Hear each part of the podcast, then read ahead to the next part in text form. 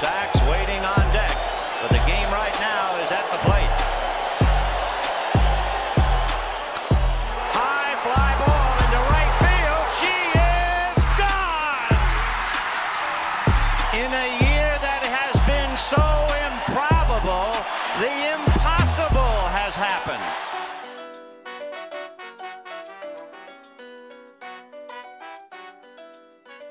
Bonjour à toutes et à tous et bienvenue dans En toute franchise, la série de podcasts qui vous emmène à la découverte des 30 franchises de MLB.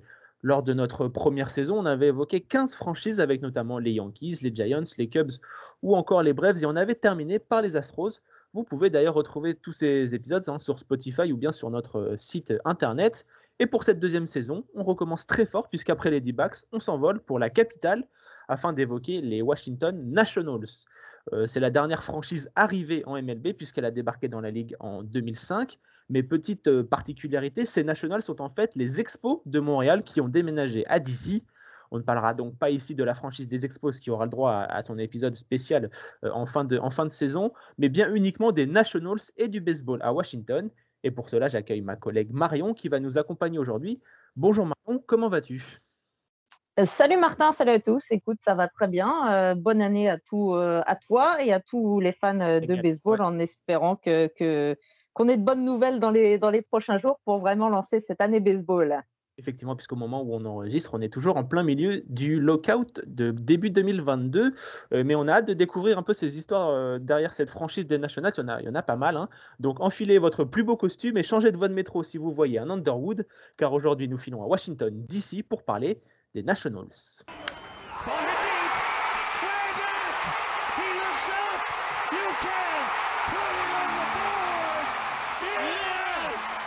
Alors Marion, euh, je l'ai dit en, introduction, la franchise des Nationals, elle est toute récente, mais, évidemment, le baseball dans la capitale est bien plus ancien puisqu'on décompte au moins 8 équipes de ligues majeures qui ont posé leur valise à Washington.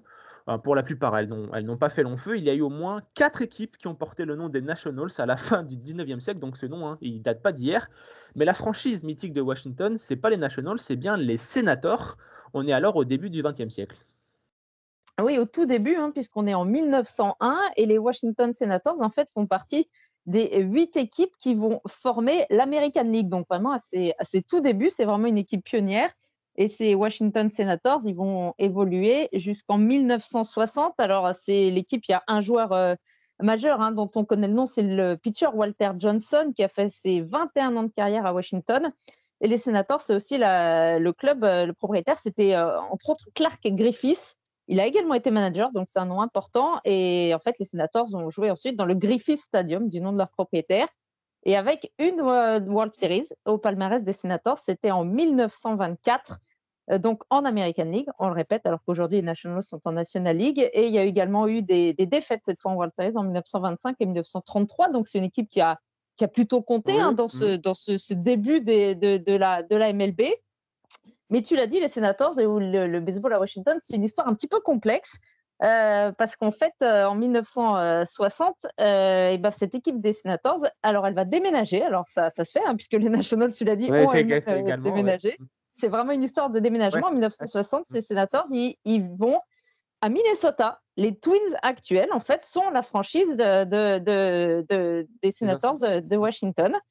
Alors du coup, ben, les fans Washington un petit peu sur leur faim, mais, mais pas très longtemps, puisqu'en fait, une deuxième équipe des Senators va voir le jour en MLB en 1961, c'est-à-dire l'année d'après, en fait. Alors, par contre, cette deuxième équipe, euh, elle n'est pas vraiment brillante. Hein, c'est pas du tout comme la précédente. Il y a une seule saison victorieuse en 11 saisons, simplement, puisque ben, elle, va, se terminer en 1971, cette, cette franchise. Et puis là, bah, il y aura un nouveau déménagement, Martin. Alors, oui, je quoi, te laisse hein. peut-être euh, annoncer. Euh, donc, où elle va, elle va encore plus loin. On parlait de Minnesota, ah. là, la franchise, elle va très, très loin. Bah, on sait que la, la, MLB a voulu faire un peu sa course vers l'ouest, un peu comme ses, ses, ancêtres dans la course vers l'or. Donc là, c'est vers l'ouest. Et euh, après le Minnesota, et ben, tout simplement, cette franchise des sénateurs, elle pose ses valises à Arlington, dans le Texas. Euh, pour devenir les Rangers, les Texas Rangers, avec notamment euh, Nolan Ryan au, pinching. Donc deux franchises des sénateurs et deux franchises qui sont déménagées. Et comme tu l'as dit, Marion, comme quoi cette équipe de, Washington et l'histoire de Washington avec la MLB, c'est vraiment une histoire de, de déménageurs bretons, hein, si on peut dire. Ouais, exactement. C'est assez complexe. Alors cette équipe, je vous disais, la deuxième équipe des sénateurs, pas très performante. Alors, on retiendra parmi, j'allais dire, c'est fait de gloire, même s'il y est pour rien. Il y a une, photo assez mythique hein, qui est euh, euh, l'inauguration du DC Stadium par le président John F. Kennedy, en personne, John Fitzgerald Kennedy, en avril 1962. Euh, qui perpétue hein, cette tradition du, first speech des présidents pour les équipes de Washington. Donc, c'est une des photos mythiques un peu de cette deuxième équipe. Et puis un autre fait d'armes, celui-là un petit peu, on va dire un peu moins glorieux, puisque pour euh, son dernier match, hein, cette deuxième équipe des Senators, en septembre 1971, ce dernier match ne s'est même pas terminé. C'était face aux Yankees, car les supporters ont envahi euh, le, terrain. En fait, pendant la neuvième manche, l'arbitre n'a jamais pu euh, faire reprendre la partie. donc voilà, donc c'est une fin un petit peu, un petit peu compliquée pour montrer leur mécontentement. il, y a, du, baseball à Washington depuis 1901 et là on leur annonce pour la deuxième fois que leur franchise des sénateurs va déménager. Donc euh, ça faisait peut-être un peu beaucoup pour euh, nos amis de, Washington. Ouais, et puis on va juste dire un, mot alors d'une équipe qui, porte pas le nom de Washington, mais qui a compté un peu dans le baseball dans la ligue.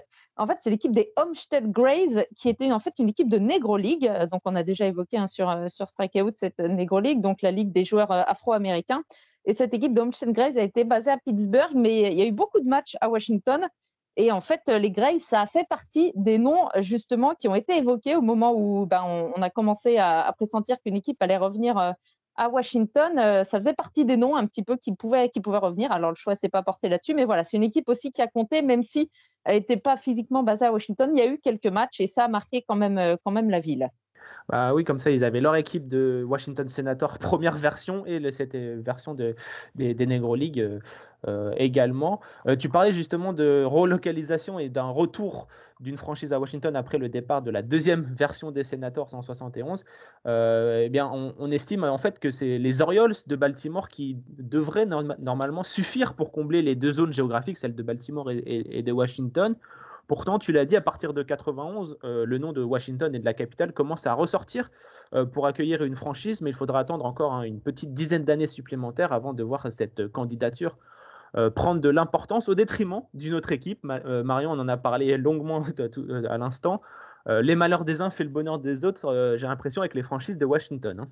Ouais, exactement. Alors, tu l'as dit, à partir des années 90, euh, quand même, il y avait une réelle euh, volonté, euh, au moins sportive et au moins politique, parce qu'on sait que ça marche évidemment ensemble, de ramener une franchise à Washington. La... C'était quand même un comble que dans la capitale fédérale bah américaine, il n'y ait, pas d'équipe. Alors, Washington, il se place un petit peu, et finalement, il y a plusieurs choix qui se portent lors des expansions sur Denver, sur Miami, pour les euh, pour les Rockies, euh, après on a eu euh, les Rays, on a eu les aussi les D-backs, les Marlins, enfin voilà, pas mal d'équipes et donc Washington se fait un peu passer devant.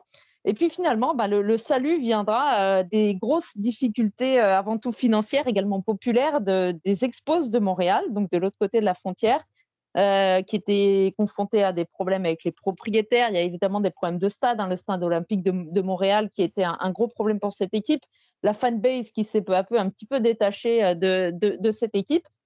Et donc finalement, la MLB cherchait une nouvelle ville pour accueillir ces, ces expos parce qu'elle sentait que c'était plus c'était plus possible euh, au Canada. même, euh, même sportivement, hein, c'était compliqué pour euh, l'équipe des, des, des, expos qui était sur un long déclin sur la fin des années 90 et le début des années 2000 quoi. Ouais, exactement. Donc là, alors donc plusieurs villes se, se placent. On a parlé de Portland par exemple, donc totalement à l'ouest des États-Unis. Il y a eu Las Vegas. il y a même eu le Mexique. On a parlé éventuellement d'une franchise au Mexique. Et puis, et puis donc le nom de Washington qui est, qui est revenu.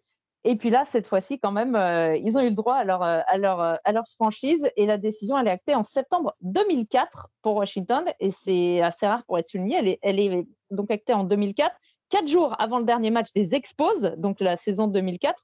Et surtout, en fait, la franchise, elle a le droit à, son équipe à Washington, mais alors en 2005, c'est-à-dire l'année suivante, en fait. Ça, ça va aller très, très vite. Parce qu'il y avait un stade de disponible, on va, on va en parler. Mais donc voilà, ça va se faire. En, fait, la décision, on a attendu très longtemps. Et puis finalement, à partir du moment où ça a été acté, ben, le baseball est revenu, est revenu très vite. Alors cette décision, elle a été votée, on sait que c'est les propriétaires hein, MLB qui acceptent au final la décision d'une nouvelle, nouvelle franchise. Donc, il y, avait 28, 29 équipes, hein, puisque les Expos n'allaient pas, pas voter. Donc, 28 propriétaires sur 29 acceptent la délocalisation de la franchise à Washington. 28 sur 29, c'est-à-dire qu'il y en a un qui a des noms. Et tu as donné le nom de la franchise tout à l'heure qui s'est opposé, c'est Peter Angelos des Baltimore Orioles, qui lui ne voulait absolument pas d'une franchise à Washington. Baltimore et Washington, ce sont des villes voisines, hein, ce sont des villes jumelles. Et pour lui, c'était hors de question parce que, bah, évidemment, euh, en fait, il se disait que les, les, fans de baseball euh, de Washington, bah, ils s'étaient reportés sur les Orioles pendant toutes ces années de déshérence du baseball dans la capitale. Et donc, du coup, ça allait porter un gros coup à Baltimore, aux Orioles, qui allaient perdre une partie de, leur, de leurs supporters il a été jusqu'à dire, euh, notre, ami, euh, notre ami Peter Angelos, There are no baseball fans in Washington, that's a fiction. Donc pour dire que, vu comment c'était, voilà, vu comment c'était terminé l'aventure des Senators, euh, tu l'as dit, envahissement du terrain et tout, enfin c'était un peu la, la galère. Il, ne voulait pas donc de cette franchise et ça va poser de, un peu de gros problèmes cette opposition parce que la MLB du coup, alors certes il était très minoritaire hein, tout seul, mais la MLB se dit bon quand même, il y en a un qui s'y oppose, euh, va falloir faire un truc, euh, va falloir trouver, même si on sait que bah, des villes euh, voisines et même une seule ville qui accueille deux équipes, ça se fait. Hein. Il y a New York, il y a Los Angeles.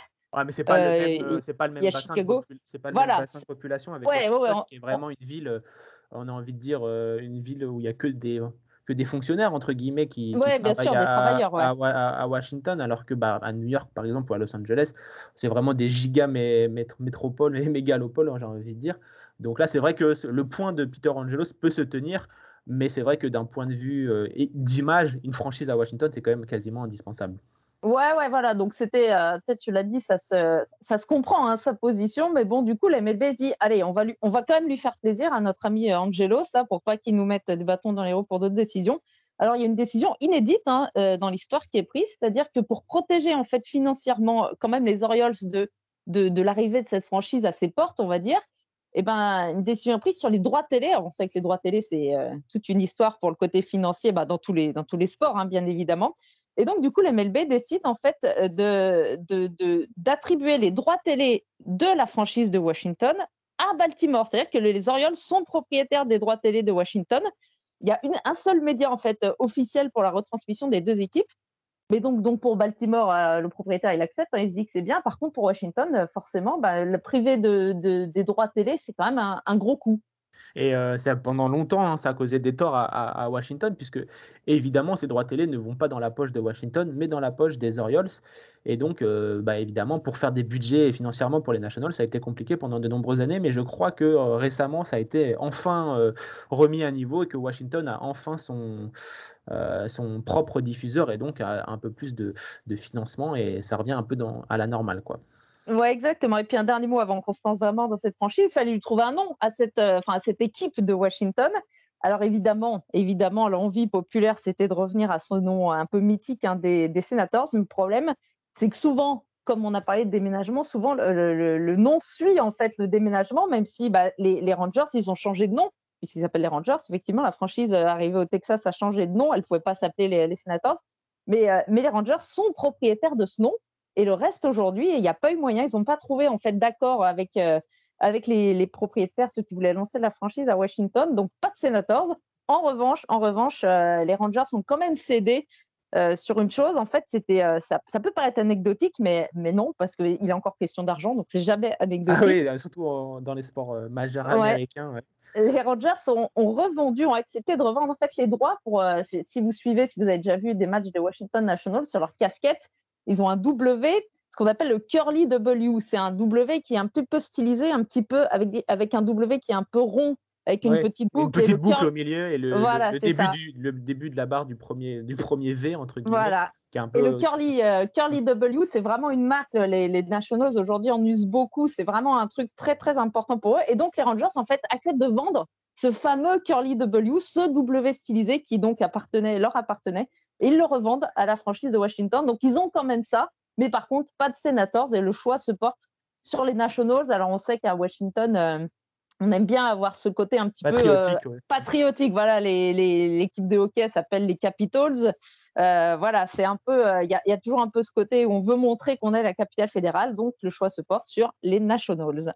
Et puis, comme je l'ai dit euh, en début d'émission, il y a eu également le nom Nationals, euh, il remonte au 19e siècle. Hein, donc, euh, il, y a, aussi un côté un peu historique, plus patriotique. Donc, tout ce que les Américains aiment voir dans, dans, leur sport. après toutes ces péripéties hein, hors, du terrain, tu l'as dit, Marion, il est grand temps de voir un peu ces, ces Nationals à, à l'œuvre. pour commencer, la franchise va évidemment beaucoup se baser sur l'ancien effectif des Expos en gardant même le coach euh, Frank euh, Robinson. Et si la première saison est, à l'équilibre hein, au niveau du, bilan sportif, les débuts des Nationals sont quand même euh, très compliqués. Hein. Ouais, j'allais dire comme un peu, c'est un peu attendu à chaque nouvelle franchise. Hein. On sait qu'on part ben, d'une feuille blanche ou presque. Alors dans, le cas des Nationals, tu l'as dit, avait quand même une base avec les joueurs des Expos, mais quand même c'est difficile. Il y a eu la, la, relocalisation et tout ça, enfin la délocalisation plutôt, pardon. Euh, alors, il y a un joueur qui va se détacher pendant cette, euh, cette, saison 2005. Donc, la première, en fait, il y a un joueur qui se détache et puis il y a une star dont je vais vous parler dans quelques instants. Le joueur qui se détache, c'est Brad Wilkerson, qui lui vient des Expos, qui a même été élu joueur de l'année euh, des Expos en 2004. Et c'est notre ami Brad Wilkerson qui signe le premier hit des Nationals le 4 avril 2005 lors d'un match contre les Phillies. C'est à l'extérieur, hein, c'est le, le, premier match, donc il a son nom dans le livre d'histoire. Pour le deuxième match euh, contre, euh, contre les Phillies, le 6 avril, et eh ben, ce Wilkerson, qu'est-ce qu'il fait? Il signe un cycle, c'est-à-dire un cycle. Donc on rappelle, hein, c'est un simple, un double, un triple et un home run dans le même match. Et il le fait dès le deuxième match de la franchise. Donc ça partait ça commence sur les, sur les chapeaux de roue. Hein, ouais. voilà. Et, et, le 4 août, donc quand même un peu plus tard, il signe un grand slam. Et ce sera le premier grand slam dans l'histoire des Nats. Donc ce Brad Wilkerson, après, il est non plus rentré dans les annales de la MLB. Hein, son nom, euh, vous ne connaissez sans doute pas. Mais voilà, il a marqué un petit peu ce début de, ce début de saison, ce début de, vie, j'allais dire, de la franchise. Et puis, et puis tu l'as dit, un bilan à l'équilibre, mais un bilan très très bon en fait à la mi-saison. Euh, Washington, euh, ils en sont à 52 victoires et 36 défaites en arrivant au All-Star Break, ce qui, est, ce qui est beaucoup. Hein. c'est donc un bilan largement positif en fait pour, pour ce début de, d'activité. Alors, ils sont portés, ces, Nationals, par, euh, par un ace, par un lanceur vedette qui s'appelle Livan Hernandez. C'est un lanceur cubain. Vous avez peut-être déjà entendu son, nom, son prénom, mais son nom surtout, puisque en fait, euh, c'est une fratrie, hein, les, Hernandez en, MLB. Slivan Hernandez, il a quand même été euh, World Series des. Non, pardon, MVP des World Series, je vais le mettre dans l'ordre, en 97 avec les Marlins. Et avec son frère, en fait, ils sont partis de, Cuba, hein, comme beaucoup de joueurs, ils sont partis euh, clandestinement de Cuba. Et d'ailleurs, à ce sujet, je vous recommande un excellent documentaire qui s'appelle Brothers in Exile, donc les frères en exil, c'est un documentaire qui a fait ESPN en fait sur le destin de ces deux, de ces deux frères qui ont tous les deux remporté des World Series et, euh, et qui sont euh, hyper importants dans l'histoire un peu de, de ces, de ces joueurs cubains arrivés, euh, arrivés aux États-Unis. Donc, Livan Hernandez-Lace, Will, Carson, un peu le héros improbable, et, et cette franchise qui s'en sort. Donc, bilan équilibré parfait, hein, 81 victoires, 81 défaites mmh à la fin de, de, la saison 2005. Donc, ça part bien, mais tu l'as dit. Ouais, dès 2006, hein, ça commence à rentrer dans, dans, le rang, et même en dehors du terrain, euh, il y a déjà des, changements puisqu'il y a un nouveau propriétaire qui arrive immédiatement en, 2006, quoi, un an après le retour des, Nationals. Quoi. Ouais, effectivement, c'est Ted Lerner. Alors Ted Lerner, il possède encore actuellement la franchise hein, et son frère et son fils, pardon, Marc, il rachète la franchise 450 millions de, dollars. Ted, faut savoir que c'est euh, c'est un rêve pour lui de racheter cette franchise puisque euh, gamin, il allait voir les Senators au Griffith Stadium. Il, il, est, il est, du coin. Euh, il a vendu des programmes de matchs pour les Senators. Euh, donc, c'est vraiment pour lui, pour lui un, rêve de racheter cette franchise. Alors, 2006, bah, ça, devient, ça devient compliqué. un bilan négatif à la fin de la saison. Et pourtant, une saison. Alors, et à chaque fois, il y a des histoires avec Washington. C'est ça qui est fou. C'est qu'en 2006, l'équipe est vraiment pas très bonne. il y a un, joueur. il y a une petite lumière dans, dans le pénombre. C'est ça. Alors, on parle souvent, on en avait parlé l'année dernière, la course au 40-40 qui, est très dure à faire, qui est 40 home runs et 40 bases volées. On en a parlé, je me rappelle, elle est dans des podcasts, euh, Martin, on parlait, il y a Tatis, par exemple, notamment, dont on pressent qu'un jour, il va, il va battre cette, enfin, il va franchir cette, barre. Shohei Otani était. Voilà, Shohei Otani, exactement. Mais alors, il y a une barre mythique qu'un seul joueur a franchi dans l'histoire, euh, qui est le 40-40 40, c'est-à-dire 40, plus de 40 home runs ou au moins 40 home runs, 40 bases volées et 40 doubles dans la même saison. Et ce joueur, il joue aux Nationals. Il s'appelle Alfonso Soriano. Ça rappellera aussi des souvenirs aux fans des, Yankees, dont je suis, aux fans des Cubs également. Ah Alfonso Soriano, euh, il réalise cet exploit euh, de faire ce 46 euh, home run, 41 une base volée et 41 doubles dans cette saison 2006. Il a, bien choisi de sortir sa saison historique puisque bah, il était en fin de contrat justement en cette saison 2006 et Marion, tu me l'avais dit en, antenne, juste après, bah, il va signer un méga contrat justement avec, avec Chicago. 8 ans et 136 millions de dollars avec donc nos amis des, des, Cubbies. Donc, c'est vraiment, il a bien, comme on dit, il a bien choisi le moment de briller. même s'il y a eu de la déception du côté de, Washington avec son départ, il y a quand même une compensation, Marion, et une compensation qui va marquer un peu la suite de l'histoire des, Nationals. Exactement, parce qu'en fait, euh, Soriano, il avait refusé en début de saison 2006 de s'engager avec les Nats. Il lui avait proposé un contrat, alors qui était beaucoup plus, beaucoup, beaucoup moins important que celui des Cubs. Mais donc, il avait dit non, non, je signe pas de contrat, on verra à la fin de la saison. Tu l'as dit, il a réalisé euh, quand même un, exploit, une superbe saison. Il a parié sur lui-même, comme on dit euh, aux États-Unis, ça a marché. Donc Washington, qui avait proposé ce contrat et qui, qui, qui en fait s'est retrouvé un peu déplumé quand il a choisi les Cubs, en fait, récupère quand même, euh, ça se fait euh, dans, dans, les, dans, les, comment, dans, les, dans les trades, enfin dans les transferts, pardon, mmh, euh, de récupérer un, un, pic de draft en fait. ah, c'est une, compensation, une compensation. Oui, une compensation, exactement. C'est ce qu'on appelle, en fait, tu peux offrir un contrat à, un agent libre. S'il le refuse, tu reçois un, un, pic de compensation en échange. Euh, donc c'est ce qu'on appelle la qualifying euh, offer. Euh, et donc quand, tu refuses quand le joueur refuse la qualifying offer, le club en échange reçoit un, pic de draft plus ou moins haut en fonction du, contrat. Enfin bref, ça, c'est toutes les spécificités de la, de MLB, mais voilà un peu pourquoi et comment les Nationals vont récupérer un, joueur qui sera le, futur de, la franchise. Exactement, ce joueur, il va être pris au premier tour assez haut et il s'appelle Ryan Zimmerman. Son nom va revenir dans, multiples, euh, multiples occasions, euh, notre, notre ami Ryan. Donc, euh, c'est une petite, petite compensation, j'allais dire. Exactement, on en reparlera longuement tout juste après. mais bon, après, au niveau sportif, hein, du côté des, Nationals, on, va faire. On ne s'étale pas, voilà. voilà, c'est des saisons tous négatives jusqu'en 2010. C'est vraiment le, la, la cata, 69, hein, 4... enfin non, c'était 2009 la cata, 59 victoires simplement. En 2010, c'est un peu mieux. Et en 2011, ça commence à revenir pas trop mal. Mais euh, le plus important, c'est bah, d'abord l'ouverture de leur nouveau stade euh, en, 2008, un stade à 700 millions de, dollars. C'est le National Park, il me semble, Marion, si je, je ne dis pas, de, si je ne pas de bêtises, qui est toujours euh, actif, entre guillemets, actuellement. Et puis en 2010, c'est le nouveau logo, c'est celui qu'on connaît, hein, donc le, rouge et le, blanc avec euh, le W dont tu as parlé tout à l'heure. Et donc voilà, on va dire les, grands événements euh, de, ce côté des Nationals en début de, de, carrière, j'ai envie de dire, de légende de cette franchise. Et donc, on arrive euh, en, 2012, donc, euh, Marion, euh, puisqu'après ces péripéties et, et c'est être énormément reposé sur des joueurs déjà présents, on a dit avec des expos, la franchise des Nationals va profiter de ces mauvais résultats pour drafter de nombreux jeunes très talentueux. On en a parlé, Marion, avec ce Zimmerman, mais il y a également Stephen Strasbourg et surtout Brice Harper, considéré alors comme l'un des meilleurs joueurs de l'histoire à s'être présenté à la draft et qui est donc récupéré par les Nationals. C'est donc tout naturellement que lorsqu'il est appelé avec l'équipe première en 2012, que les Nationals vont enfin se mettre à gagner et même, se hisser jusqu'en playoff. Oui, exactement. Alors, il y a un homme hein, qui se cache un peu derrière euh, ces, jeunes recrues. Euh, c'est euh, Rizzo, qui devient GM des Nationals en 2009 et qui va un petit peu transformer ce qu'on appelait l'un des pires farm systems de, MLB en une, pépinière de talent parce que alors Zimmerman il est choisi avant, avant qu'il arrive, mais, mais tu l'as dit, il y a deux, deux, vedettes en fait qui sont récupérées en, choix hein. numéro un. Hein. voilà, mm. les Nats, euh, même premier pic de draft, donc les Nats deux années de suite, ce qui est quand même assez, assez exceptionnel c'est d'abord Steven Strasbourg et ensuite Bryce Harper. Et donc là, forcément, bah, quand on a deux comme ça, alors bien sûr, les top prospects ne veut pas dire euh, Évidemment, ça va. MLB.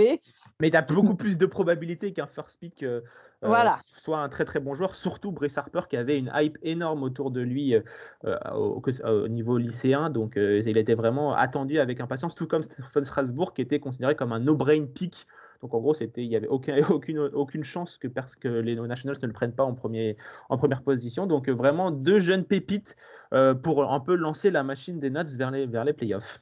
Ouais, alors euh, Steven Strasbourg, il va commencer en 2010, hein, il va commencer très fort, hein, il fait 14K pour son premier match, hein, ça, place un peu le, bonhomme. Alors malheureusement, comme euh, pas mal de jeunes lanceurs, eh ben, il subit une opération de Tommy John très tôt dans sa, dans sa carrière, il, est arrêté, euh, il est arrêté dès cette première saison, justement 2010, donc Strasbourg, on ne va pas le revoir en 2011, donc c'est pour ça qu'en 2012, il y a une grosse attente parce qu'on sait qu'il va revenir, et donc on a les débuts de Bryce Harper aussi en ce mois d'avril, en ce mois d'avril 2012. Et donc, sous la, j'allais dire, sous la, sous la houlette de ces, de ces deux joueurs, mais également de Joe Gonzalez, un autre lanceur qui va signer 20 victoires dans cette saison. Alors, les lanceurs et Washington, c'est une grande histoire d'amour. Hein, on aura l'occasion d'y revenir un, peu, un, peu, plus tard. Notamment un, autre grand bonhomme euh, qui, qui, est arrivé, euh, est arrivé en 2009, il me semble, du côté des, Nationals. Ouais, donc c'est vraiment, euh, vraiment quelque chose chez, chez les Nats. Alors, une grosse saison. Euh, mais qui se termine, alors, euh, super bilan euh, des, des, des, Nationals, 98 victoires, c'est le meilleur total en MLB sur cette saison 2012, 98 victoires, 64 défaites. Et de l'histoire des... de la franchise. Bah non, pas de la franchise. Si, si, de la franchise. De, de, Washington, je crois. Hein. Exactement. Des Nationals, oui, en tout cas, j'étais. Ils ont fait 97 victoires en 2017, mais voilà, 98, mm-hmm. c'est le record de, de, nos amis des, des Nats. Alors, une saison qui se termine bien au niveau du bilan. Donc, premier playoff de l'histoire de Washington, des Nationals, mais une décision qui fait un peu encore, qui fait encore parler. Alors, ça a été un peu atténué par ce qui s'est passé en 2019, mais qui fait beaucoup parler encore aujourd'hui à Washington. C'est la décision du manager David Johnson. Je vous disais que Strasbourg, euh, Steven Strasbourg, il avait été opéré il avait subi une opération de Tommy John euh, en 2010, donc il avait manqué la saison 2011. Et donc, c'était un très jeune lanceur. Et donc, le, coach, en fait, euh, a joué le coup du ce qu'on appelle le load management, c'est-à-dire de limiter, en fait, euh, son lanceur à un certain nombre de, manches lancées pendant la saison. Et le problème, c'est que Strasbourg, il est arrivé à ce nombre-là en fin de saison régulière. Donc, la décision est prise de ne pas l'aligner dans les playoffs, qui étaient, on le rappelle, les premiers playoffs de le. avec, le avec le record de victoire euh, sur saison régulière à la clé. Donc, c'est vraiment beaucoup d'espoir autour de cette franchise. Quoi. Donc, et donc, grosse décision et gros mécontentement, c'est des fans. Alors, Strasbourg, pas, enfin, le joueur aussi, euh, mais bon, après, on dit toujours c'est pour le préserver pour la suite de sa carrière. Mais voilà, le problème, c'est que bah, ça pèse quand même dans, le, l'effectif et que les Nats ne vont pas dépasser le, premier tour. Ils vont s'incliner dès les Division Series contre les Cardinals, qui sont champions en titre, qui avaient remporté euh, les World Series en 2011. Et ils s'inclinent au Game 5, donc au dernier match, puisque Division Series se joue au meilleur des. Euh, il faut remporter trois rencontres. Donc, Game 5, c'était le dernier match. Et il s'incline après avoir gâché un score de 6-0 dans ce Game 5. Autant dire qu'une vraie. Euh, euh, ouais. c'est Cardinals et, euh, et, un vrai choc de, de, Washington qui s'incline donc dans ce premier tour. Et on dit toujours à Washington, mais si Steven Strasbourg avait été là, Washington aurait passé ce tour de playoff. Et qu'est-ce qui se serait passé par la suite? On ne le sait pas. Mais toujours est-il que voilà, c'est terminé. Malheureusement, ça s'est mal terminé alors que la saison 2012 a été quand même, elle est quand même porteuse d'espoir hein, puisque Strasbourg, il va revenir l'année d'après. Mais c'est une première déception parce qu'il y avait vraiment il y avait, matière. Euh, mm. ouais. il y avait matière. Et puis c'était un peu un truc magique hein, de se dire que c'était les débuts de Bryce Harper qui réalise une très bonne saison rookie, qui est élu rookie de l'année d'ailleurs en National League. Voilà, en se disant, allez, c'est tout de suite en fait. On n'attend pas Washington. Les deux jeunes, ils sont là et ils n'ont pas, ils pas le temps d'attendre et, euh, et, ils vont aller loin et malheureusement, ils sont pas, ils ont manqué la marche en 2012 et manquer la marche, ça va être un petit peu le, l'habitude de ces Nationals dans les années suivantes. La mauvaise habitude, si on peut, si, si on peut dire, parce que en 2013, euh, Marion, euh, il y a ce qu'on appelle la jinx de Sport Illustrated, qui pendant longtemps, euh, ça a été un peu une blague un peu avec Sport Illustrated, c'est-à-dire quand ce magazine de sport fait sa une sur une équipe, celle-ci perd ou ne réussit pas jusqu'à ce qu'il la fasse sur les Astros en, en, 2017. Mais en 2013, ils la font sur ces Nationals avec Brice Harper en une et Stéphane Strasbourg qui annoncent qu'ils seront vainqueurs des World Series. Euh, spoiler, ils, ne vont pas se qualifier euh, en, oui, en, pas qualifiés pour les playoffs. Mm. Donc euh, vraiment grosse déception après les espoirs placés dans la saison 2012. Heureusement en 2014 retour en playoff pour cette équipe. On a un peu les, les, montagnes russes hein, avec, avec nos amis des, des, Nationals en, 2014. Euh, il y a encore une fois une belle rotation hein, du, du, côté de nos amis de, de, de Washington. Il y, a, il y a de l'attaque avec Anthony Rondon qui sort sa première grosse saison, lui aussi qui vient de la QV euh, des jeunes prospects euh, des Washington, puisqu'il a été drafté en sixième position en, en 2011. Euh, mais Marion, toujours, s'il n'arrive pas à franchir cette marche des Division Series, et cette fois, il s'incline contre les Giants. tu me diras, les années PR dans les années 2010, ça rime souvent avec les Giants. Ouais, exactement. Donc c'était, c'était, on sait, c'était la grande époque des Giants, mais ces Nationals, voilà, 2014, ils disent, allez, c'est bon, on y retourne, ça y est, c'est enfin, nous. Tu l'as dit, une excellente rotation. le, leader un peu de cette rotation. Alors il y a Strasbourg bien évidemment, mais un peu le leader c'est Jordan Zimmerman, donc c'est un autre Zimmerman, rien à voir avec Ryan notre première base, mais, mais ce Jordan Zimmerman il signe un hein, pendant cette saison 2014 et le premier pour une équipe de Washington depuis les années 30, donc c'est plutôt pas mal. Et donc on retourne en playoff, on retourne en Division Series, et là on y croit fort, sauf qu'il y a un tournant dans cette, dans cette rencontre, c'est le match 2 dans cette série, le match 2 des Division Series, donc tu l'as dit contre les Giants. Un match à rebondissement avec des décisions de coaching critiquées encore du côté de Washington sur la gestion un petit peu des lanceurs et, Washington qui s'incline en 18 manches, 6h23 de jeu. À, l'époque, c'était un record. Je pense que ça a dû être battu par le, Nat, par le Dodgers Astros, euh, Red Sox, pardon, Dodgers, Red Sox il y a quelques années. Ouais, ça a dû être battu il y a quelques, il y a quelques années, si je ne me trompe pas. À l'époque, c'est évidemment un record, 18 manches. Match perdu par les, par les Nats et donc les Nats qui s'inclinent de nouveau en, Division Series. Ça ne passe toujours pas. Euh, ils perdent en, 3 dans la série. Cette fois, il n'y a pas de game 5. Mais encore une fois, où les Nats avaient un peu tout pour réussir, sauf que tu as dit, bah, les Giants, ils étaient sur leur, un peu sur leur planète. Donc là, on se dit, bon, ça fait deux fois que. Ça passe pas loin, ouais. Voilà. Ça, après, il y a encore beaucoup d'étapes à franchir, mais on sent qu'ils sont quand même pas loin. Et là. Euh, on, sent qu'il, manque, il manque quelque chose à cette, euh, cette équipe. Euh, moi, personnellement, je pense que c'était peut-être un peu de leadership parce que bah, tu avais des, des, jeunes, des jeunes joueurs très talentueux, mais il manquait un peu un, un, patron dans cette équipe et ils vont le trouver, ce, patron. Il est déjà dans, l'effectif en, 2015, mais maintenant, euh, ce joueur que tu apprécies particulièrement va re-signer avec les Nationals un contrat XXL et il va enfin prendre toute sa dimension et devenir le, lanceur dominant que tout le monde connaît désormais. Je parle évidemment de Max Scherzer. Effectivement, Max Scherzer qui signe un, énorme contrat à, Washington. Hein. Euh, en, avant la saison 2015. Euh, Scherzer, vous l'avez certainement déjà vu, c'est pas possible autrement, c'est un des meilleurs lanceurs de notre, de notre génération. Le mont Rochemort, le mont Rochemort des lanceurs de notre génération avec Clayton Kershaw, Zach Greinke et Justin Verlander. Exactement, avec euh, son, ses yeux verrons, hein, son œil bleu, son œil marron, avec sa, sa rage à chaque fois qu'il est sur un terrain. Enfin, moi, c'est vrai que c'est un de mes joueurs préférés. Il est, c'est une bête à avoir joué. Enfin, je, bref, euh, on ne parlera pas de Max Scherzer aujourd'hui. Mais bref, il signe un super contrat et, euh, il assume hein, de signer son, énorme contrat. Il fait une saison incroyable en 2015. Il réalise, euh, il réalise deux no dans la même saison. Alors, déjà, réaliser un no on le sait, c'est pas donné à tout le monde. Et il en réalise deux et il passe, mais à, à rien du tout d'un perfect game. En fait, euh, au mois de juin contre les Pirates. C'est l'avant-dernier batteur, c'est-à-dire qu'il a éliminé, euh, il en a éliminé 25 de suite des batteurs des Pirates qui ne sont jamais arrivés en première base. Et sur le 26e, il lance une balle un petit peu intérieure et le batteur des Pirates, en fait, ne bouge pas et fait même un, léger mouvement pour, euh, en direction de la balle et se fait toucher par la balle. C'est un hit by pitch. Donc, Max Scherzer perd son hit by pitch comme ça en neuvième manche et euh, ce, batteur des Pirates, autant vous dire que quand il est revenu à Washington, il a été un peu, il, a sifflé euh, copieusement. Un petit peu. Donc il perd son perfect game comme ça au 26e batteur, ce qui est, euh, ce qui est assez horrible. Mais bon, il signe quand même ses deux no sur cette saison 2015. et puis les, voilà, les notes, c'est un peu une, une, une machine.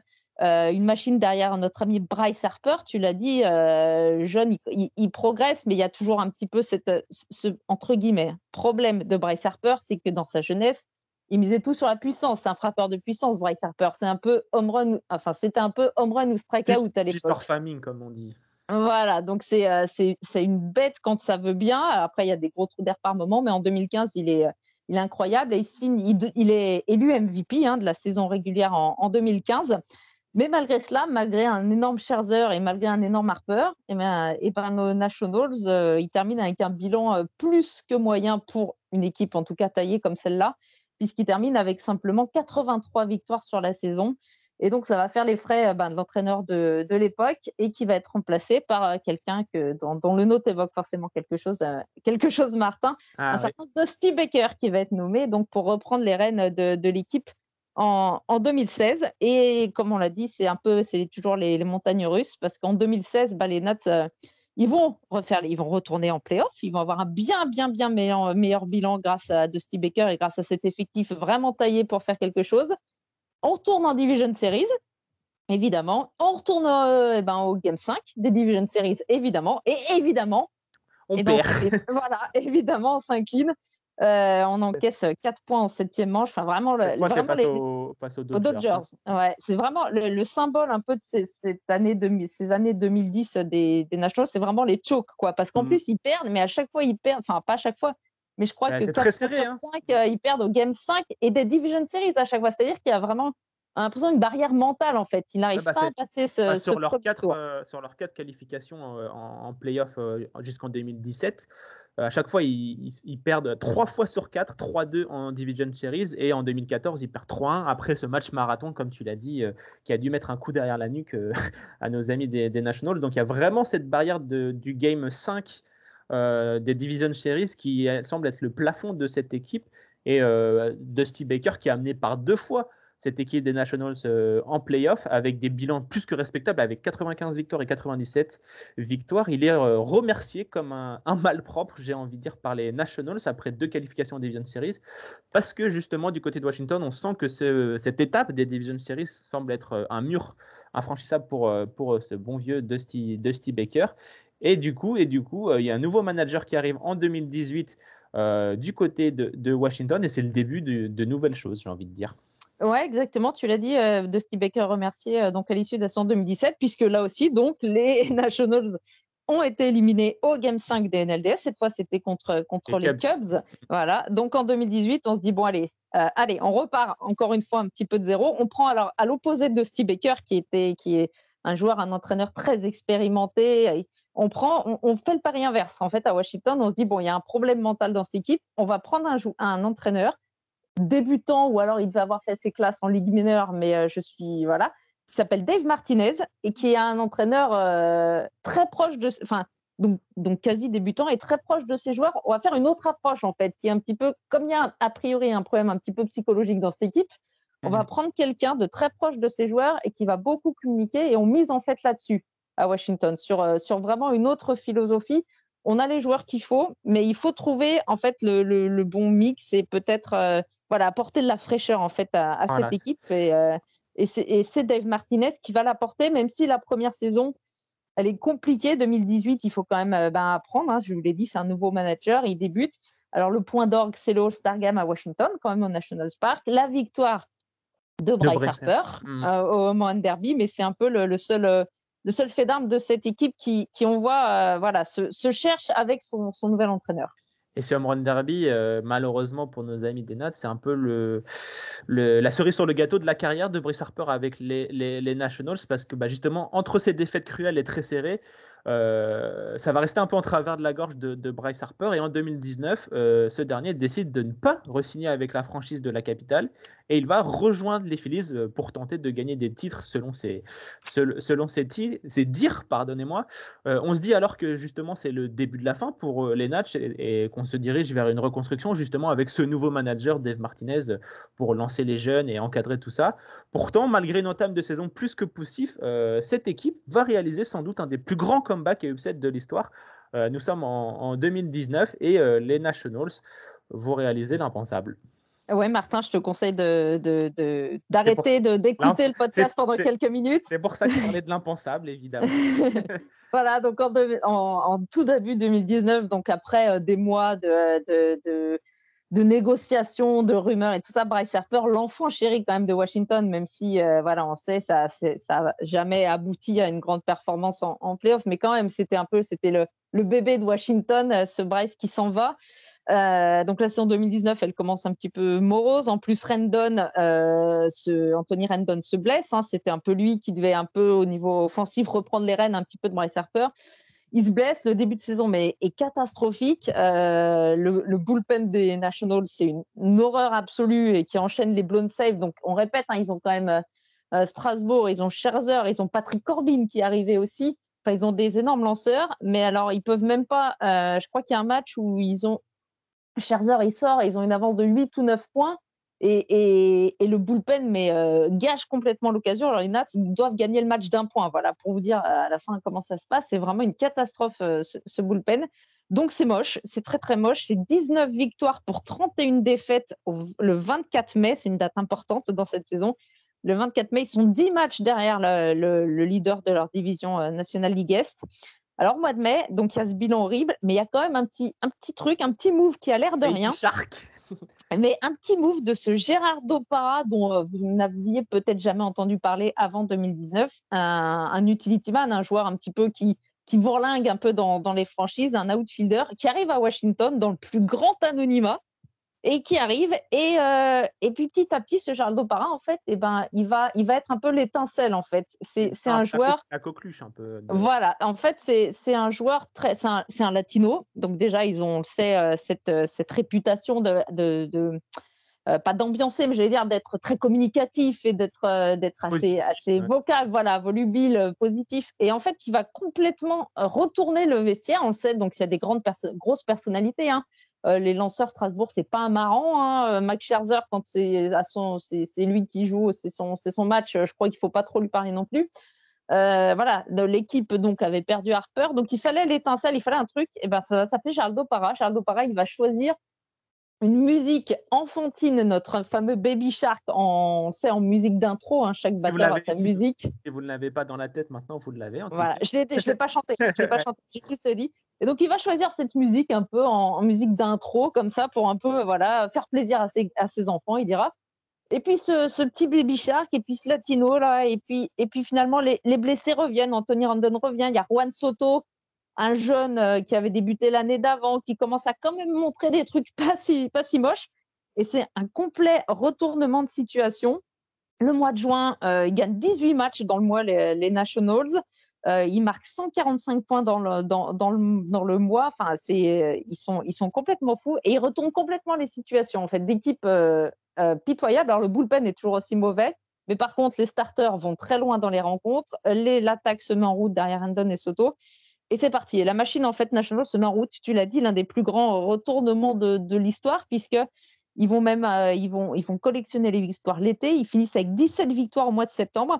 Et finalement, ils se retrouvent deuxième de la National League Est. Ils vont décrocher une wildcard. Ils finissent avec 93 victoires dans la saison. On rappelle qu'ils en avaient que 19 à la fin, quasiment à la fin mai.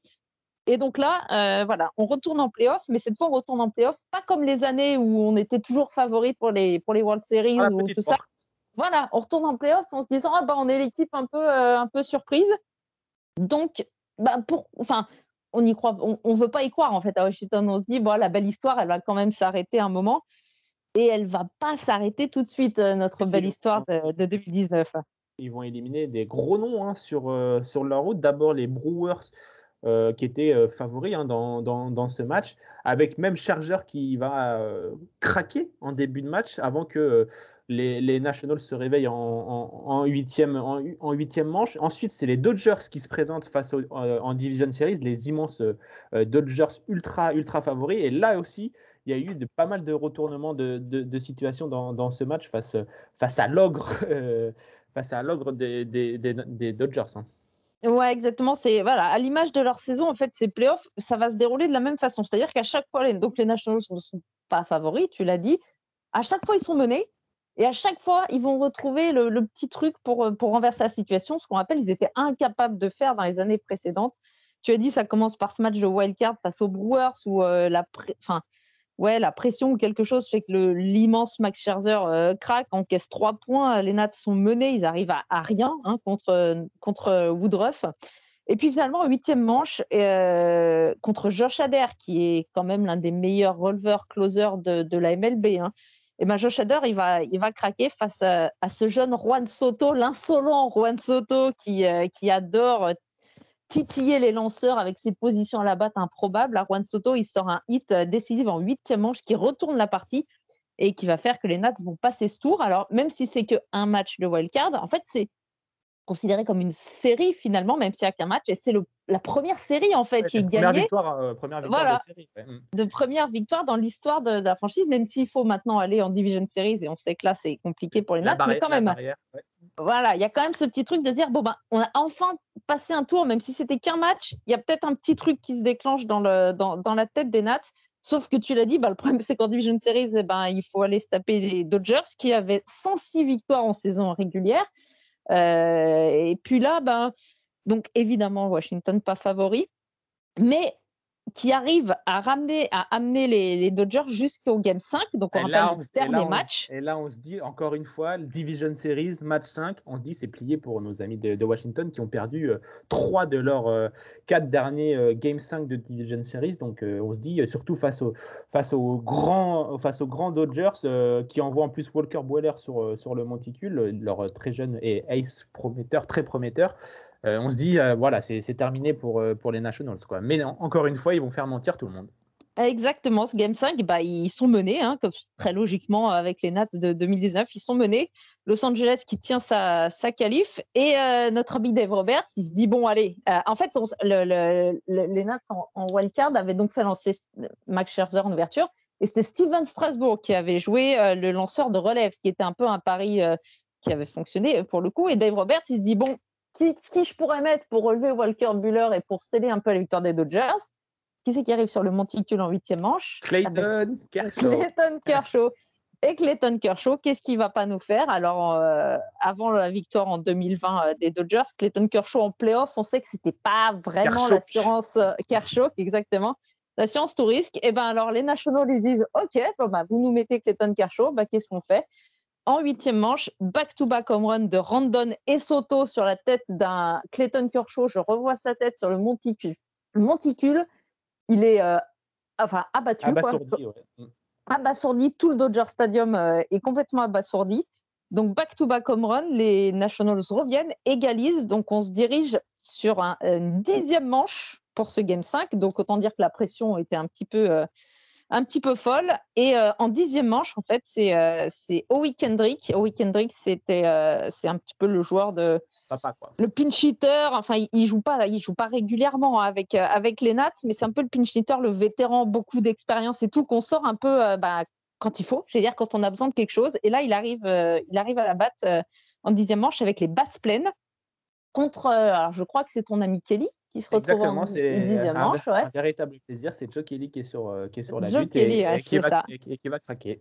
Et voilà. Et qu'est-ce qu'il fait notre week-end eh ben, euh, Il sort un grand slam en dixième manche au Dodger Stadium sur un Game 5. Et évidemment, bah, les, les, Dodgers ne vont pas ne vont pas s'en remettre en fin de dixième manche et les Nats euh, se qualifient enfin pour le Championship Series à l'issue de cette euh, voilà de cette série complètement folle contre les Dodgers. Et là, vraiment, on se dit bon, du coup, la euh, malédiction, la malédiction est brisée, euh, tout est possible, quoi.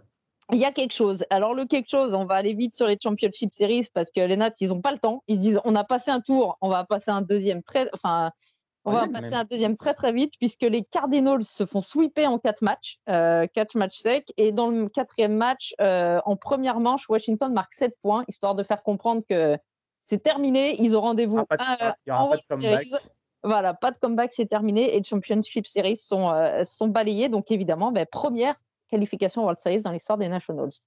Et puis, ça, les, sur ces World Series, ils affrontent euh, le grand favori de ces playoffs et de cette saison, donc les Astros, euh, vainqueurs en, en, 2017 et qui avancent quand même une énorme armada hein, sur le monticule avec Verlander et Gerrit Cole pour les deux premiers matchs à Houston. Donc les deux monstres et euh, le premier et deuxième de la course au, au CI Young. Euh, mais là, mais là euh, grosse surprise encore une fois, puisque les Nationals vont remporter ces deux premiers matchs face aux ogres Cole et Verlander et Gerrit Cole d'ailleurs qui n'avait pas perdu un match hein, depuis le, mois de mai avec sa série incroyable de, de victoires ou de non-défaites. il était vraiment en feu et là, les, Nationals vont frapper très fort avec deux victoires à l'extérieur. Et j'ai envie de dire que ce sera un peu euh, euh, à l'image de ces World Series, c'est-à-dire que bah, les, équipes à domicile vont tout simplement perdre tous leurs matchs. Exactement, ça on va le voir, ça sera une première dans l'histoire. Donc tu l'as dit, un peu l'inverse de ce qui s'était passé euh, sur les, séries beaucoup plus serrées précédentes. Là pour les Nats, au lieu d'être menés, c'est eux qui mènent, c'est eux qui réalisent ces deux immenses victoires à, à Houston, alors que bon on misait pas très fort sur eux. Hein, tu l'as dit, Verlander et Cole euh, qui se présentent en World Series. Euh, je pense que les Astros, ils, étaient, euh, et je pense que tout le monde du baseball imaginait une avance de 2-0 pour les Astros. C'est l'inverse qui se produit, 2-0 pour les Nats.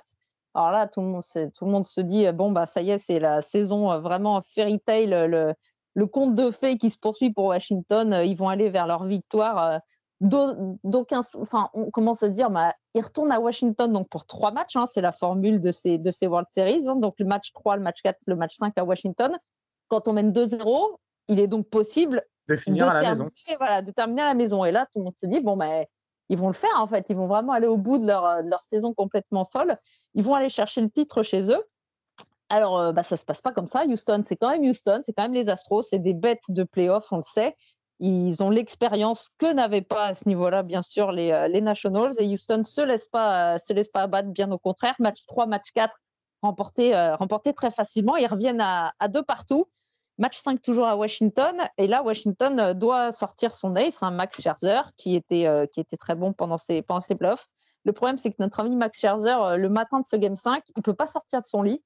Il a le dos bloqué le, cou ou le dos, ouais, je crois. Ouais, le, le, le, dos, le cou bloqué, tu as raison. Il peut plus lever la main. Euh, il dit même que je crois qu'il tombe de son lit en essayant de se, se lever tellement il a mal. Euh, il fait appeler, c'est sa femme, je crois, qui appelle le manager des Nats, euh, qui appelle, qui appelle le manager pour dire bah non, mais je peux pas lancer ce soir, c'est pas possible. Donc alors là. Et quand on connaît le quand on connaît le compétiteur qui est Max Scherzer. Voilà, c'est vraiment qu'il il peut pas, il peut pas sortir de chez lui, quoi. Voilà, c'est ça. Donc là, alors là, c'est la catastrophe à Washington. Euh, Max Scherzer qui sera pas là au Game 5. On n'imagine pas à ce moment-là qu'il puisse revenir, hein, parce que donc ce Game 5 ne sera pas décisif. Hein, il y a deux partout, donc une équipe prendra l'avantage, mais ça sera pas terminé ce soir. Mais on se dit, c'est terminé. Sans Max Scherzer sur la fin de série, euh, c'est terminé. Donc le Game 5 euh, c'est Joros, hein, le, jeune lanceur euh, qui, est envoyé sur le feu. Alors, il fait un bon match, hein, Joros. Il, se débrouille bien. Bah, sauf que les Astros contre Joros en World Series, euh, bon, eh ben, ils font le job. Donc, donc tu l'as dit, les Astros, en fait, les Washington avait remporté deux matchs à l'extérieur. Les Astros en remportent trois à l'extérieur et reviennent, donc l'avantage. Comme quoi, les affaires de triche des Astros sont bien loin, puisqu'ils gagnent trois victoires euh, nettes et sans bavure à l'extérieur. Le message était passé, là. Je crois qu'ils ont fait passer un gros message en, disant voilà, c'est bon, on est à l'extérieur, il n'y a pas de poubelle, il n'y a rien, euh, tout va bien, euh, on, peut, on peut gagner quand même. Et, donc, Houston revient dans le Texas avec un avantage de trois victoires, et donc ils ne sont plus qu'à un succès de, bah, de valider leur ticket pour ce deuxième titre de, World Series. Surtout qu'ils arrivent au match 6 à la maison, donc avec Justin Verlander sur le monticule. Euh, l'espoir est très très grand du côté de, Houston. Hein. Ouais, exactement. Là, Houston se dit bon, allez, c'est nous qui menons avec l'expérience qu'on a, avec, euh, avec Justin Verlander, et, euh, ça, va, ça, va passer. On va, on va plier, plier le match tout de suite. Alors le problème, face, le problème pour Houston, c'est qu'en face de Verlander, il y avait un certain Steven Strasbourg qui lance le match Et euh, Steven Strasbourg, il a déjà quatre, euh, il a déjà quatre victoires dans cette post-season. Il est invaincu et il est encore plus que Max Scherzer. Il, domine vraiment. C'est vraiment lui en fait l'ace de cette rotation pendant ces playoffs. Et, et sous l'impulsion d'un Steven Strasbourg, mais incroyable, une super start, eh ben les, les Nats se laissent pas se laissent pas abattre et repartent de l'avant et euh, notre ami Juan Soto et notre ami Anthony Randon font encore des, euh, des misères euh, aux lanceurs adverses et donc et donc les Astros s'inclinent hein, encore un petit peu à la surprise générale. Donc perdent de nouveau chez eux. Donc c'est encore une victoire à l'extérieur. Et Washington égalise à trois partout dans ces World Series. Et donc game 7 des World Series autant dire le le Graal, le Panthéon, le, tout ce que vous voulez de, pour tous les supporters euh, voilà, de, MLB. On va avoir droit à ce match décisif à Houston, hein, bien sûr, on reste au Texas. Et pour lancer ce game set, euh, d'un côté, on a Zach, qui, que d'un côté, mais d'autre côté, voilà, euh, suspense qui dure pendant, pendant, pendant les quelques heures. Voilà, c'est ça. Je me rappelle, euh, il y avait un, un update toutes les heures quasiment du côté des Astros et de Washington pour savoir si Scherzer euh, sera là. il y avait des updates. Euh, Scherzer vient d'arriver au ballpark. Scherzer euh, vient de lancer son etc. Mais jusqu'au début du match, jusqu'à l'échange des line-up, eh ben, c'était encore indécidé. Quoi. Ouais, exactement. C'est vraiment pour les Nats, on se dit que on se dit qu'il faut qu'il y ait Scherzer, quoi. Que ça, peut être que lui. Et puis l'histoire serait tellement belle en fait s'il revenait et que voilà, revenir pour ce match 7 qui porte l'équipe. Mais donc, euh, voilà, on se dit, OK, il va revenir, mais il va, comment va-t-il pouvoir lancer? Est-ce qu'il va lancer une manche? Est-ce qu'il va faire de la relève? Est-ce que. On ne sait pas. Il y a beaucoup, tu l'as dit, beaucoup d'interrogations, des updates dans tous les sens. Et finalement, Max Scherzer, on le sait, c'est euh, une bête. Euh, il, veut lancer. Il dit, je pense qu'il a dit, il n'y a pas moyen que je ne lance pas ce, match 7. Je ne pense pas que, Dave Martinez ait eu le choix d'aligner Max Scherzer sur ce, sur ce match 7 à partir du moment où il a dit qu'il pouvait lever le bras. Je pense que c'était réglé. Au moment, où il, au moment où il a dit je peux aller sur le monticule, il a dû, il s'est incliné à notre ami Martinez et il a dit bah vas-y Max et bah de toute façon on le connaît hein, on peut pas lui dire non entre guillemets à Max Scherzer quand il est motivé et décidé de lancer, il, va lancer quoi qu'il arrive quoi. Ah, il va lancer, alors il va un petit peu, ça, va être un tout petit peu compliqué euh, quand même, mais bon, euh, quand même, il, concède deux points en fait assez, euh, assez rapidement dans le match. Mais par contre, en face, il y en a un qui n'est pas du tout décidé à, perdre ce titre. C'est Zach Greinke qui est infrappable, qui est injouable. J'en rappelle de ce match, les Nats, le, les batteurs des Nats, ils baissaient la tête à chaque fois. Enfin, euh, ils l'ont super bien. Et la défense.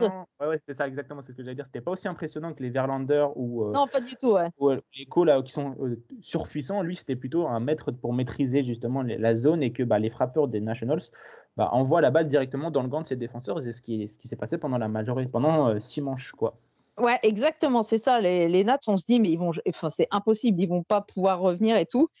Et puis voilà, l'image de leur saison, septième manche, euh, c'est là qu'on se dit, bon, bah, s'il si, se passe quelque chose, ça va forcément être maintenant.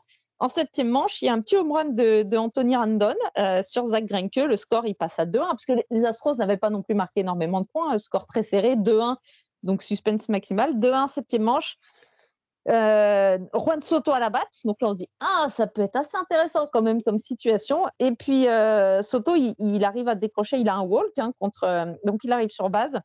Et là, AJ Inch, je pense que cette décision, tu, tu l'as encore en travers de, la gorge, certainement, Martin. Bah, on, va expliquer, on, va, expliquer, rapidement. Bah, il y a Gerrit Cole euh, qui s'échauffe dans le, bullpen, euh, l'ace de ces, Astros, hein, qui, est, qui, est, qui se dit prêt pour, euh, lancer.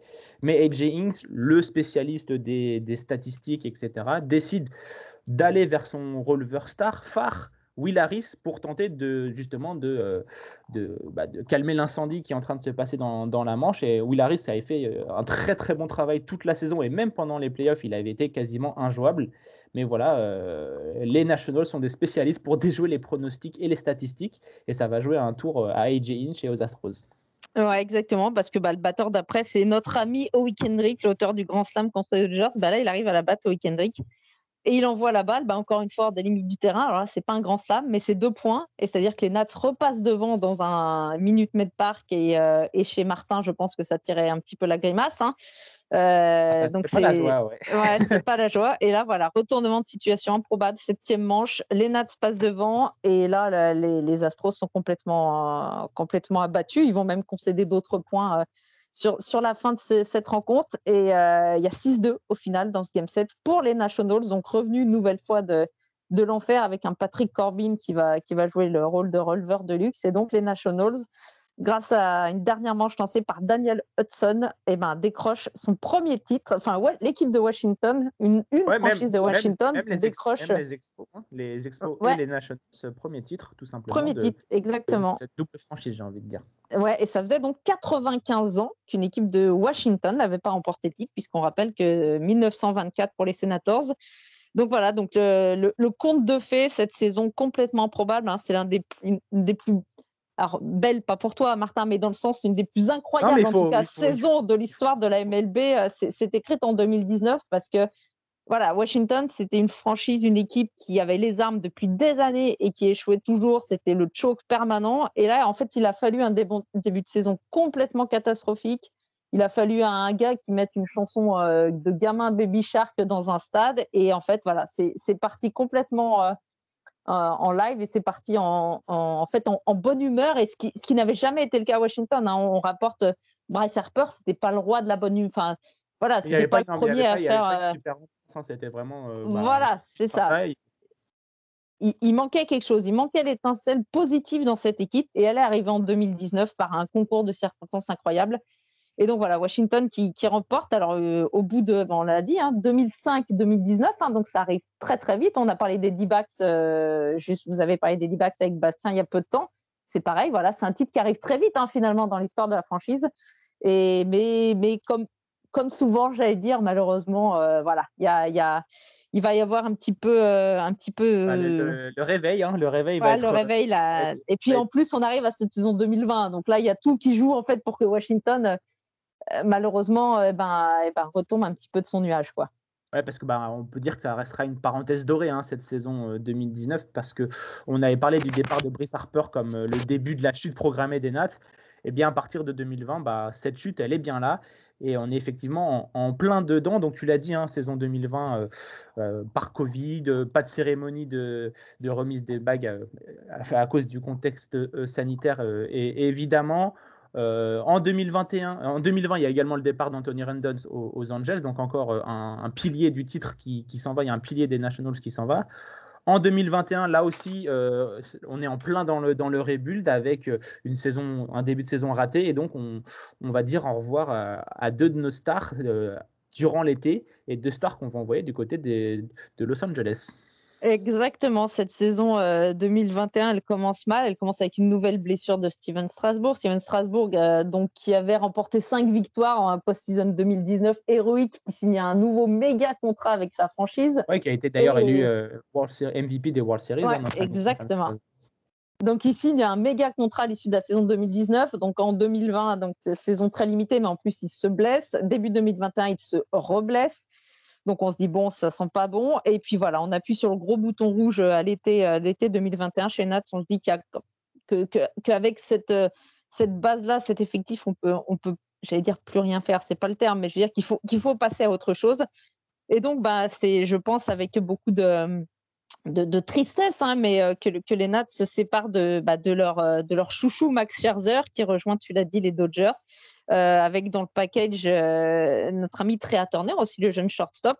Et, et, les deux joueurs partent ensemble pour récupérer en fait des Dodgers un package intéressant avec des, des top, des, des, pas les top prospects des Dodgers, mais des, très bons jeunes, très intéressants. Voilà, des très bons jeunes. Ils se disent que c'est un peu le seul moyen pour, pour se relancer. Donc voilà, donc on repart, tu l'as dit là. Euh, alors je ne sais pas à quoi va ressembler 2022, mais là c'est vraiment euh, opération euh, reconstruction et reconstruction en fait autour de, un joueur parce que de l'équipe titrée en 2019 ne reste que, que, peu de joueurs de champ. Les joueurs de champ qui restent, c'est les jeunes Soto et Robles qui, étaient, qui sont les champs extérieurs.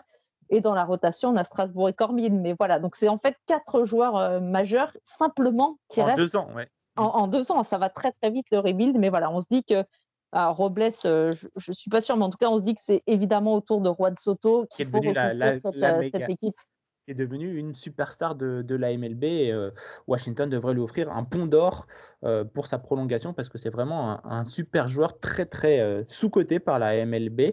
Euh, parce que c'est un joueur qui frappe beaucoup de coups sûrs, etc., qui est, un mastermind de la zone de, prise, donc euh, vraiment très très bon joueur. Donc si vous voulez suivre un joueur et apprendre comment gérer euh, un, lanceur, c'est avec Juan Soto, mais c'est vrai que les prochaines années risquent d'être un peu compliquées, mais avec les Nationals, c'est dans la complication qu'ils sont les meilleurs, donc on n'est pas à l'abri qu'ils nous sortent ils nous sortent quelque chose. En attendant, en tout cas, des, jours meilleurs, on vous propose un petit rayon de soleil, nos amis fans de, Washington, avec notre traditionnel top 5 des joueurs qu'il faut absolument connaître sur la franchise du jour.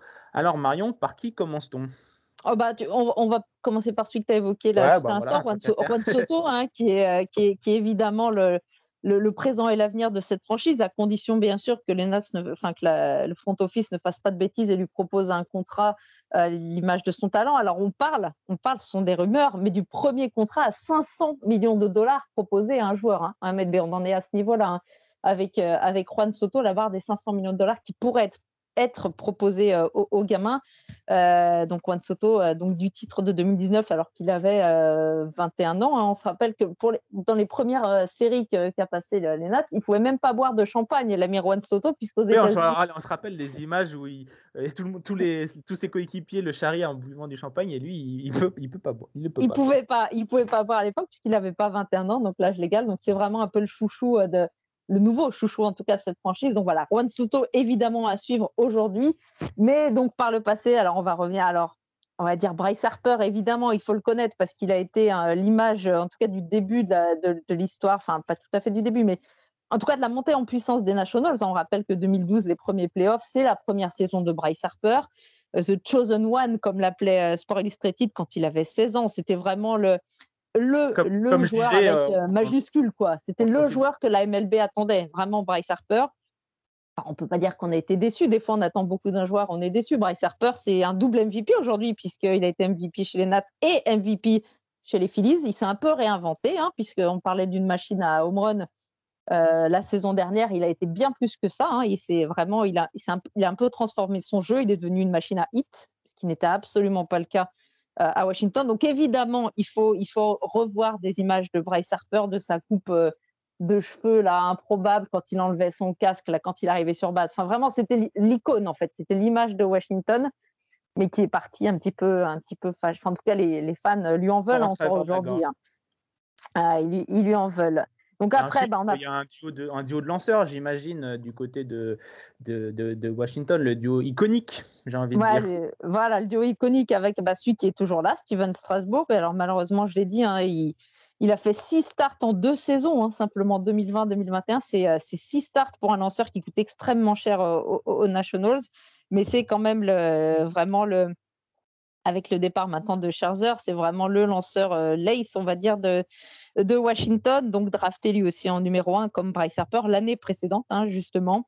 Euh, donc Strasbourg, évidemment, à, à, connaître. Max Scherzer, donc ça brisera une fois de plus le cœur. En plus, quand on sait que Max Scherzer cet hiver, il a signé chez les Mets, donc qu'il va jouer contre les Nationals. En plus, hein. Un contrat record et qui va jouer un certain nombre de matchs contre les Nationals euh, la saison 2022. Donc là, ça va être un crève-cœur absolu pour les fans des Nats qui adoraient euh, ce lanceur compétiteur, on répète, qui a fait deux no en 2015, en 2016, il signe 20 strikeouts. 20 strikeouts. Ça a été fait par trois lanceurs hein, dans toute l'histoire de la MLB, ce qui pose un peu le, bonhomme. Hein, euh, Roger Clemens, bien sûr, Kerry Wood et Max Scherzer, 20 strikeouts dans le même match.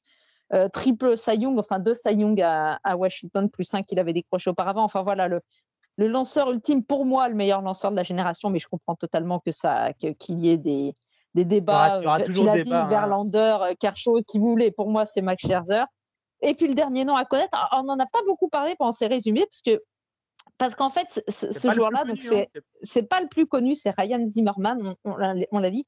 Parce qu'en fait, c'est pas un problème. Mais Ryan Zimmerman, il est pas, c'est pas le roi des home runs, c'est pas euh, le roi des hits, c'est pas le roi de, de l'exubérance. C'est pas le leader offensif. Euh. Voilà, c'est pas le leader offensif, sauf que Ryan Zimmerman, c'est le leader. En fait, leader dans le sens ce qu'on attend d'un leader. Il est, il est présent dans le vestiaire depuis euh, bah, quasiment le premier jour de, de la franchise.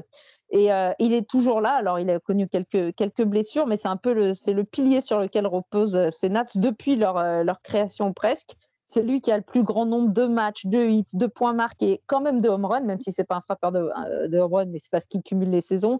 Plus grand nombre de RBI. Enfin voilà, c'est Ryan Zimmerman, c'est c'est un peu la figure, mmh. ouais, l'icône, mais voilà, pas l'icône sportive en, tant que telle, pas du côté des performances. C'est l'image de la franchise. Voilà, c'est ça, c'est l'image de la franchise. C'est un joueur local qui avait fait sa fac à Virginia, donc tout à côté de Washington. C'est vraiment lui. il, a été euh, fidèle, il a été fidèle toute, toute sa carrière. Puisque, bah, toute, sa, toute sa, carrière. Ouais, mmh. ouais c'est ça. Il est là depuis, euh, depuis le, quasi le début. Depuis le début. Alors, on ne sait pas ce qu'il va faire. En fait, il n'a pas annoncé cette décision. On sait qu'en fin 2020, en septembre 2021, il y a eu le dernier match au National Park. Euh, Dave Martinez a fait sortir, bien évidemment, euh, Ryan Zimmerman en plein match pour qu'il ait droit à sa standing ovation. On ne sait pas. on ne sait pas ce qu'il va faire. Donc cette année, il est, en fin de contrat. Va-t-il re-signer encore pour une, saison? Va-t-il euh, prendre sa retraite? On l'imagine mal aller dans un autre club. Euh, ce qui, voilà, c'est soit, à, mon avis, hein, c'est un avis personnel, c'est soit il fait encore euh, une petite saison, soit il prend sa retraite. Mais voilà, c'est vraiment, euh, tu l'as dit, l'icône. Et ce qu'il faut savoir, c'est que ben, il n'y a pas de. Les, les Nats ne datent, enfin, l'histoire des Nats, c'est 2005, donc c'est très récent. Donc, il n'y a évidemment pas de maillot retiré encore chez les Nats, puisqu'il n'y a pas, voilà, il n'y a pas eu de, de, grand, de, de, de grande gloire à, à, à fêter, à honorer ces dernières années. Alors pour moi, sans aucun doute, Ryan Zimmerman sera le premier maillot, c'est le numéro 11. Il sera le maillot retiré, le premier maillot de retiré de l'histoire des Nats. Donc quand il prendra sa retraite, peut-être cette année, peut-être l'année prochaine. Et voilà, je pense qu'on a vraiment euh, cette icône, même si, même si euh, quand on parle des Nats, voilà, c'est si vous suivez les Nats, les, highlights des Nats, vous voyez pas Ryan Zimmerman, on est d'accord, mais c'est quand même lui qu'il faut retenir euh, quand on, quand on parle de cette, de cette équipe, de cette franchise. Et c'est pour ça que j'aime bien ce top 5, parce que comme je le répète souvent, c'est pas un, classement des, meilleurs joueurs de la franchise, mais c'est le classement des joueurs qu'il faut connaître. Et Ryan Zimmerman est l'exemple parfait de pourquoi on fait ce top 5. C'est que c'est pas le premier joueur qu'on cite quand on parle des Nationals, mais c'est un joueur importantissime sur et en dehors euh, du terrain. Euh, voilà, on finit avec une belle histoire de, fidélité. J'en profite pour vous remercier, vous, chers auditeurs, de n'être toujours plus euh, fidèles. Merci à tous de nous avoir suivis pour ce 17e épisode dans toute franchise. D'ailleurs, n'hésitez pas à vous abonner à notre page Spotify pour ne louper aucun nouvel épisode dans toute franchise et de tous nos autres podcasts. Et pour retrouver toute l'actualité de la MLB, rendez-vous sur notre Twitter The Strikeout. Merci Marion de nous avoir accompagnés dans ce voyage au cœur de la capitale. Eh ben, c'était un plaisir. À très bientôt pour parler d'une autre franchise. Avec plaisir, Marion, tu es toujours la bienvenue dans En toute franchise. Quant à nous, on se retrouve très vite pour une nouvelle émission. En attendant, prenez soin de vous et de vos proches. C'était Martin. Ciao. Bye bye. Sachs waiting on deck, but the game right